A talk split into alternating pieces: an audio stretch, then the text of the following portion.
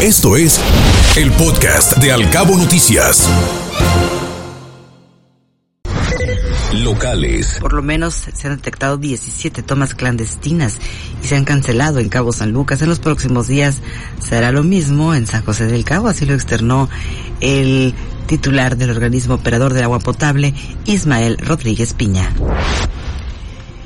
Y se afectó el 30% de las calles de Los Cabos luego de las lluvias del pasado fin de semana. Llevará más de una semana más dejarlas en las condiciones óptimas. Así lo anticipó el director general de Servicios Públicos, Leonel Leiva.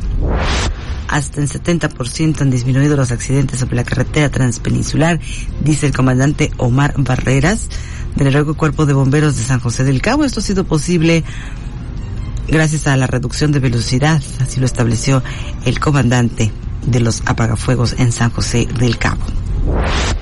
Creció en un 3% la ocupación hotelera de los cabos por el abierto de tenis, el ATP 250.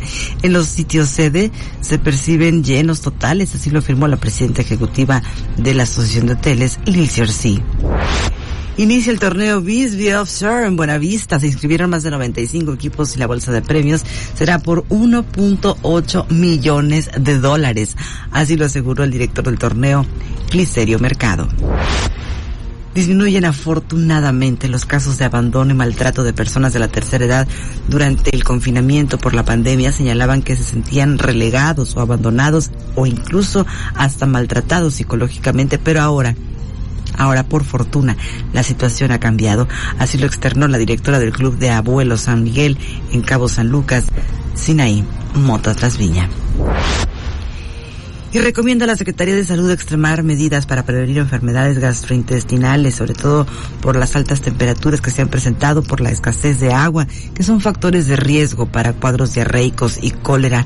Así lo mencionó el subdirector de epidemiología, Alfredo Ojea.